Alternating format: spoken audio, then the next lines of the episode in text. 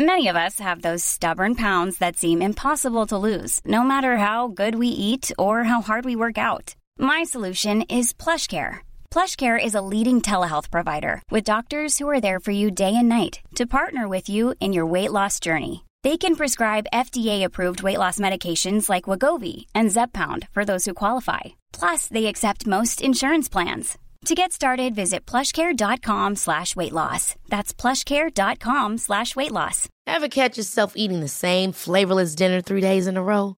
Dreaming of something better? Well, HelloFresh is your guilt-free dream come true, baby. It's me, Kiki Palmer.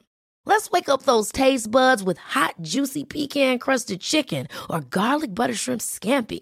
Mm. Hello Fresh. Stop dreaming of all the delicious possibilities and dig in at HelloFresh.com. Let's get this dinner party started. Cool fact a crocodile can't stick out its tongue. Also, you can get health insurance for a month or just under a year in some states. United Healthcare short term insurance plans, underwritten by Golden Rule Insurance Company, offer flexible, budget friendly coverage for you. Learn more at uh1.com.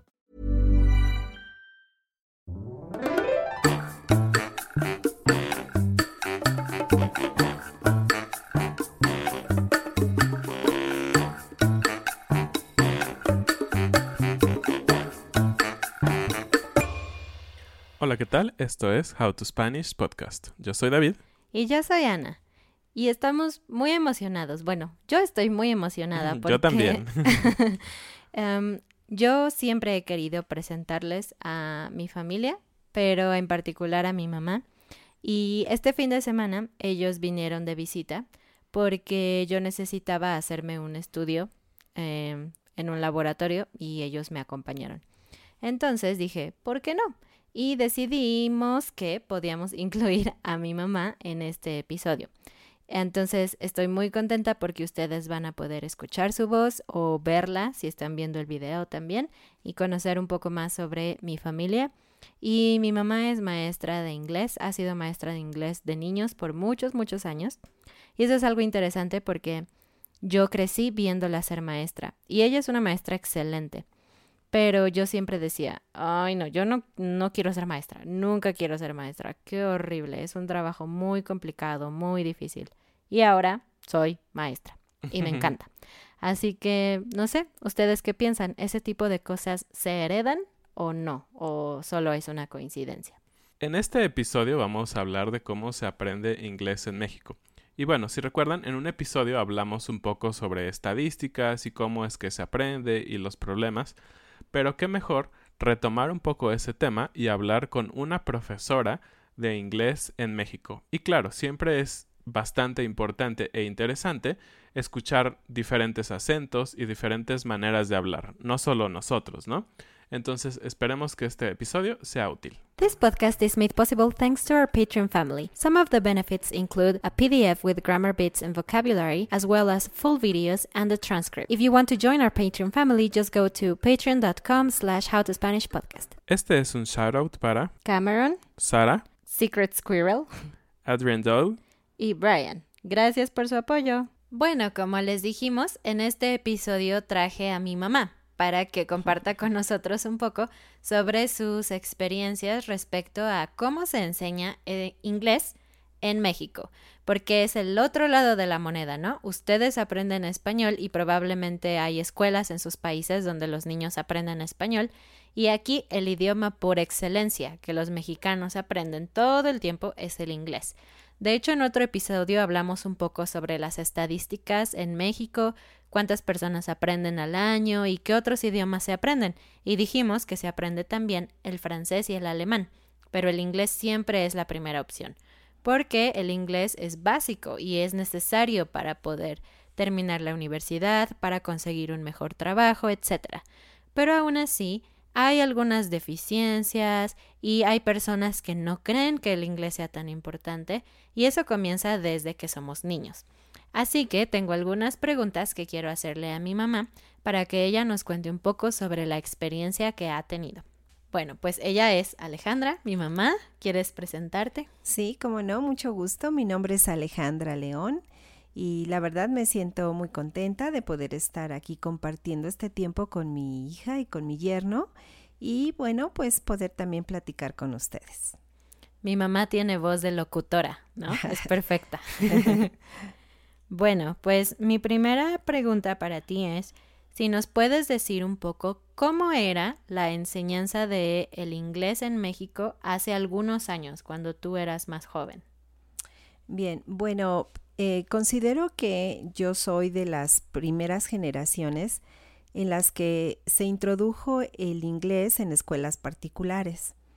Yo no estudié en una escuela particular, yo estudié en una escuela pública del gobierno. Pero yo recuerdo bien que camino al kinder, eh, a un lado estaba una escuela que era de paga y yo le preguntaba a mi mamá, ¿por qué esta escuela es diferente y tiene cosas pues muy bonitas, adornos y todo? Y ella me dijo que la razón era porque esa escuela era de paga es decir, que los papás tenían que hacer un pago a, por aprender ahí sus materias. Entonces considero que aproximadamente hace 50 años comenzaron las, las escuelas particulares y de esta manera eh, un plus que tenían estas escuelas era que iban sus niños a aprender el idioma inglés. Mm, o sea que hace 50 años solo los niños que pagaban podían aprender inglés. Así es. Y eso eh, continuó durante mucho tiempo. Es apenas tal vez en esta década que el gobierno se ha interesado en que los niños que estudian en escuelas públicas también tengan acceso al idioma inglés. Esto quiere decir que em, ya han contratado profesores para que en estas escuelas públicas puedan dar la materia de inglés a sus niños, sin que a los papás les cueste un cargo extra. Mm, ya. Y hace varios años tú aprendiste inglés. ¿Lo aprendiste cuando tenías cuántos años? Eh, yo aprendí el idioma. Eh, bueno, les antes de contestar esa pregunta, les quiero decir que cuando uno entraba a la secundaria, a la edad de 11, 12 años, en la escuela pública eh, empezaba a impartirse el, idioma inglés. Así que en mi adolescencia comencé a tener conocimiento de las palabras, de algunas frases en inglés. Sin embargo, em, este aprendizaje no era óptimo o el mejor. Así que cuando yo tuve 17 años, eh, mi mamá me pues me dio muy buen consejo y me dijo que entrara a estudiar inglés de manera particular. Y pude hacerlo y empecé a, estudiar desde los niveles eh, básicos, intermedios y avanzados y así fue como pude adquirir yo el idioma. Mm, ok, entonces si solo hubieras estudiado en la secundaria, ¿habrías podido hablar inglés bien? Eh, definitivamente no.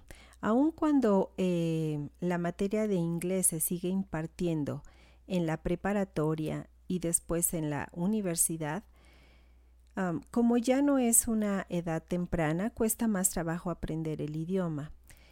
Pienso que si a un estudiante le gusta el idioma inglés, aún en este, eh, en este esquema de estudio, es posible que un estudiante pueda adquirir el idioma, pero realmente necesita dedicarse el tiempo suficiente para adquirir vocabulario y sobre todo para practicarlo.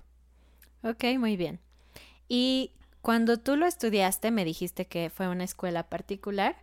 ¿Y quién era tu maestro? ¿Era alguien nativo? ¿No? ¿Qué hacías en la clase? ¿O qué, cómo aprendiste tú? Bueno, en la Ciudad de México hay varias escuelas que se dedican a enseñar el idioma y todo el tiempo eh, los profesores te hablan en inglés. Tuve algunos profesores que eran eh, mexicanos, que ya sabían hablar inglés, pero tuve varios también que eran extranjeros, americanos, eh, principalmente. Y bueno, con ellos fue excelente porque podíamos escuchar el acento del, idioma y de esa manera eh, nosotros tratamos de imitarlo, ¿verdad? Además de con todas las clases de fonética, bueno, esto ayudaba bastante. Pero eh, esta clase de escuela sigue existiendo y eh, capacitan a los estudiantes para que puedan tener em, em, la preparación suficiente en este idioma. Bueno, entonces estudiaste inglés, tú estudiaste turismo, ¿cierto? Así es, esa fue mi carrera. Pero ¿a qué te dedicaste después? ¿Cuál fue tu trabajo relacionado con inglés? Eh, bueno, eh, nunca pensé que el haber atendido al consejo de mi mamá de estudiar el idioma me abriría puertas. Eh, yo estuve trabajando en, en, áreas que no tenían nada que ver con el idioma, pero cuando tuve a mis hijas, es decir, cuando tú naciste y después su hermana, eh, ese tiempo yo lo dediqué a, estar en casa cuidando de ellas en sus primeros años. Cuando ellas ya entraron a las, el kinder y la primaria, yo vi la oportunidad de, con el idioma que yo tenía, eh, poder dar clases en, otra escuela, en un kinder. Y ahí se me abrieron las puertas. fue una etapa de, pues de preparación en algo que yo no conocía, que era la enseñanza, pero descubrí que el dar clases era algo que me encantaba hacer y teniendo el idioma inglés, bueno, fue la oportunidad perfecta. Así que a partir de que Ana Lucía tenía seis añitos, eh, yo empecé a dar clases del idioma en escuelas particulares, precisamente. Mm, muy bien. Y bueno, yo creo mm. que tu experiencia eh, de aprender inglés a los 17 años y tu experiencia como profesora, no sé si eso influyó en la decisión que tú y mi papá tomaron de meternos a nosotras en escuelas privadas en vez de públicas. Sí, definitivamente. Eh, vimos la oportunidad de que ustedes comenzaran a relacionarse con el idioma desde sus primeros años. Desde muy pequeñitas ustedes comenzaron a estudiar en escuelas particulares y junto con el idioma inglés también todas las demás áreas o las demás materias, pues creemos que fueron em, adquiridas por ustedes de una manera más eficiente. Y la razón es que en las escuelas públicas la cantidad de niños es muy grande, tienen grupos numerosos y a diferencia de la particular, pues el número de estudiantes es menor, entonces la atención y la calidad de la enseñanza puede reflejarse en su aprovechamiento. Ok, ¿y tú nos enseñabas inglés? Em, a mí y a mi hermana.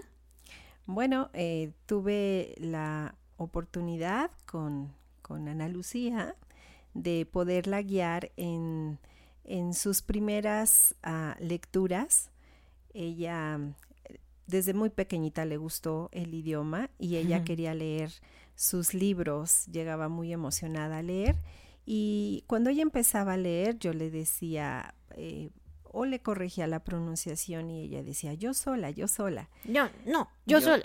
Exactamente, pero bueno, eso, eso fue muy bonito. Eh, sí, cuando yo tenía oportunidad de aclararles algún aspecto gramatical, alguna regla gramatical, pues lo hacía con mucho gusto.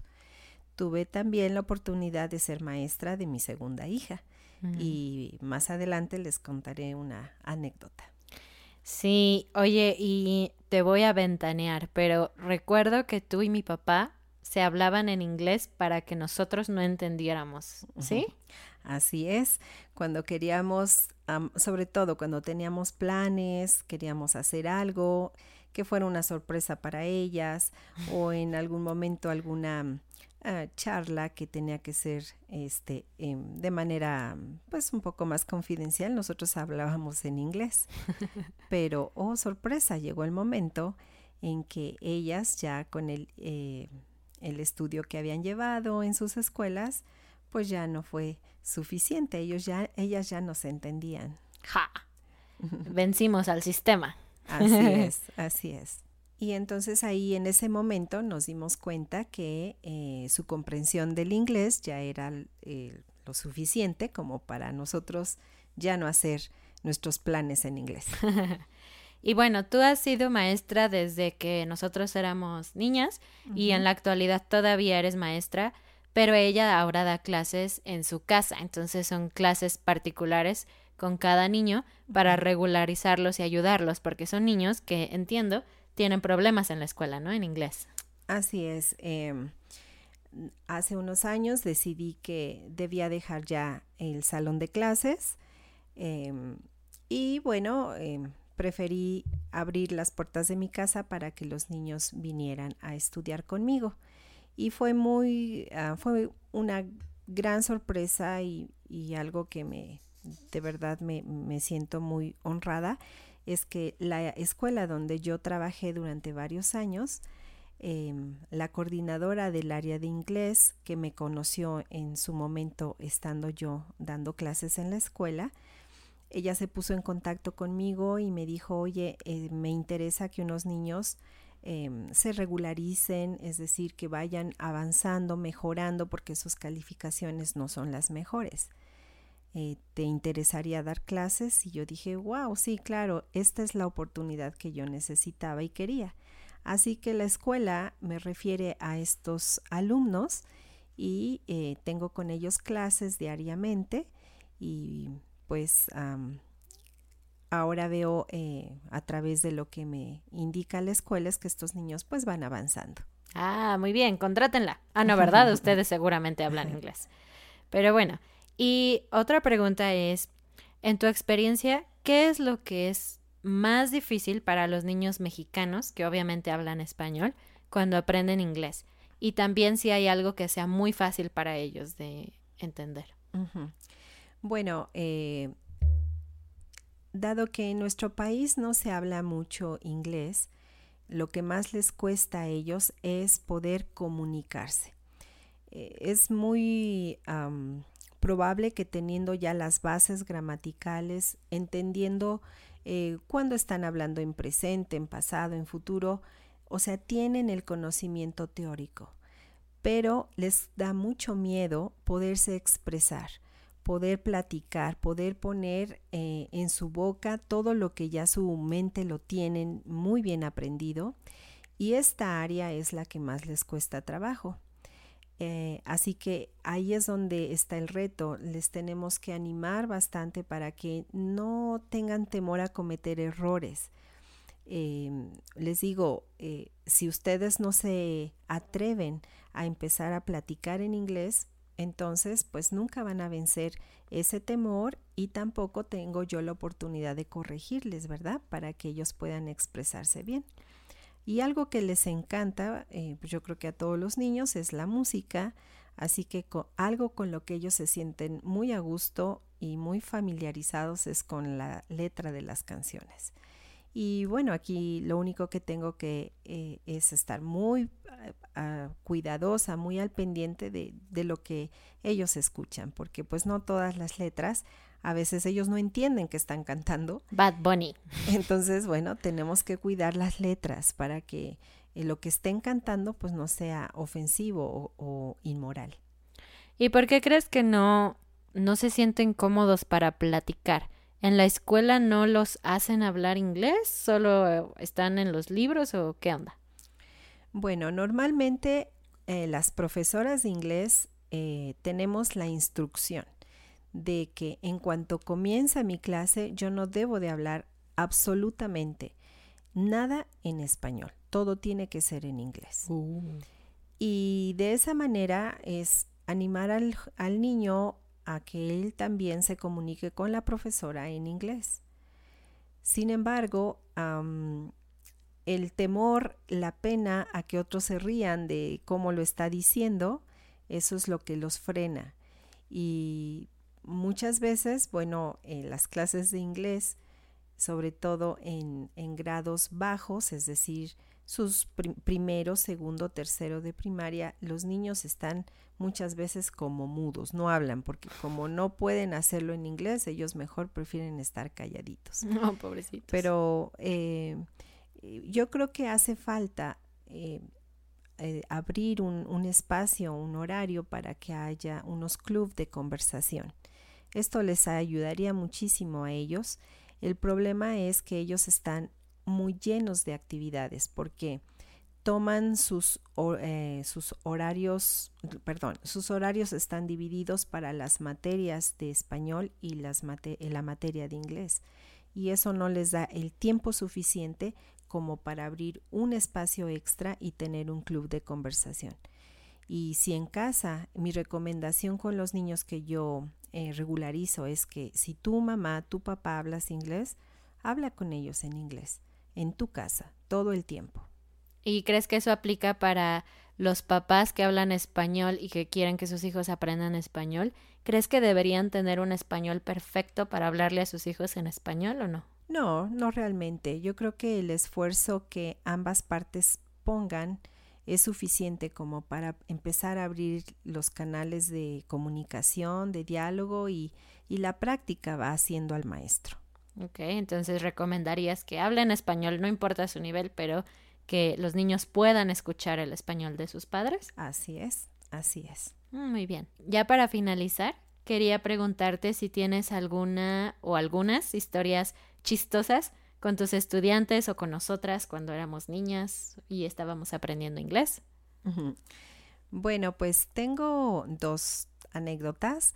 La primera es eh, familiar con mi hija más, eh, la más pequeña cuando ella iba a entrar al kinder, en ese momento a mí me contrataron ya como maestra para su escuela, donde ella iba a estudiar. Entonces yo le decía a mi niña, mira, yo voy a trabajar como tu maestra en ese colegio, así que ahí no voy a poder ser mamá, ahí voy a ser tu maestra, porque si no todos van a querer que eh, las trate con el amor y la dulzura que yo te, te puedo tratar a ti como hijita. Yo te voy a tratar con la amabilidad que voy a tratar a todos los compañeritos que tengas. Pero ahí no voy a ser tu mamá, voy a ser Miss Ale. Ah, eso es interesante porque Miss significa como señorita, ¿no? Cuando tú lo pasas a español. Sí. Pero eh, para los niños, Miss es un sinónimo de maestro, maestra. Así es. Entonces, mi hija fue muy entendida, entramos a clases y pasaron eh, varios días, varios meses en el cual ella nunca me dijo mamá, siempre me dijo Miss Ale. Y de esa manera em, ellos, los, sus compañeritos, no sabían que yo era su mamá. Y entonces, ah, pero a ellos se les hacía muy raro que yo llegara todos los días con mi hija y llegábamos temprano y ella ya estaba conmigo y se les hacía muy raro que terminaba el horario y yo me iba con ella en el auto. Hasta que un día se atrevieron y dijeron, oye, Miss Ale, ¿por qué siempre te vas con, con Aide? Así se llama mi hija. ¿Por qué te vas con Aide y llegas con ella? Y entonces, pues ya no pude ocultarlo y tuve que decirles que Aide era mi hija y todas se sorprendieron, todos los niños así. Abrieron la boca tan grande como pudieron porque no podían creer que yo fuera la mamá de Aide. Pero en todo ese tiempo mi hija nunca me dijo mamá, entonces ahí veo que fue ella una niña muy linda, muy obediente y que me ayudó de esa manera pues a conservar el trato igual con todos los alumnos. Y la segunda anécdota es con un alumno en particular. Eh, le cuesta mucho el idioma inglés. Ha estado conmigo ya durante un buen tiempo y lamentablemente le cuesta trabajo. O sea, mm, batalla mucho, sufre mucho porque aunque yo le hago las clases divertidas con con eh, ayudas didácticas, jugamos y todo, cuando ya llega la hora de una evaluación que yo le hago, el pobrecito estresa, se preocupa y un día en algo muy sencillo, en un, en un concepto básico del idioma inglés que es el verbo to be, cuando yo le pedí que, que completara las oraciones poniendo correctamente el verbo, como I am, you are, así. Exactamente. Entonces eh, el niño eh, no me contestaba nada y entonces yo me agarro la cabeza y le digo, ay, no sé qué quiero hacer, no sé qué quiero hacer. Y el niño contesta, me quieres jalar los pelos, ¿verdad, Miss? Porque no he aprendido. Y a mí me dio mucha risa y le dije, no, ¿cómo crees? Yo me los quiero jalar, porque entonces quiere decir que no te he enseñado bien.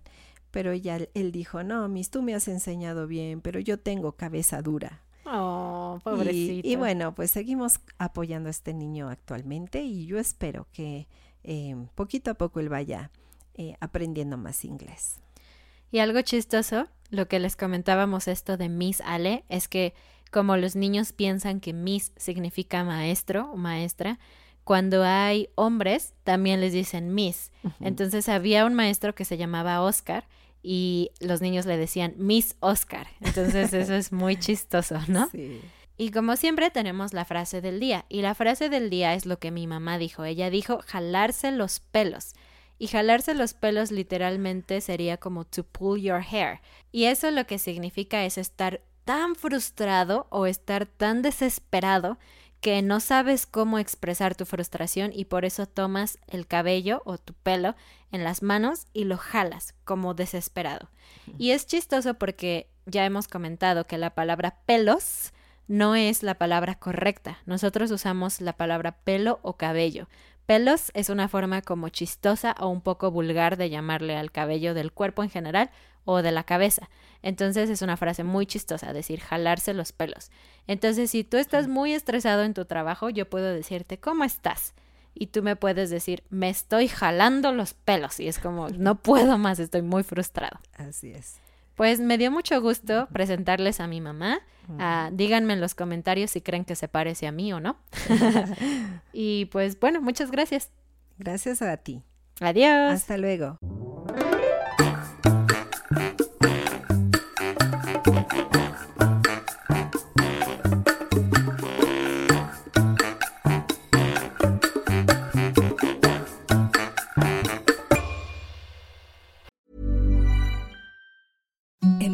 The softest sheets you've ever felt. Now imagine them getting even softer over time. That's what you'll feel with Bowl and Branch's organic cotton sheets. In a recent customer survey, 96% replied that Bowl and Branch sheets get softer with every wash. Start getting your best night's sleep in these sheets that get softer and softer for years to come. Try their sheets with a 30-night guarantee. Plus, get 15% off your first order at bowlandbranch.com. Code BUTTERY. Exclusions apply. See site for details.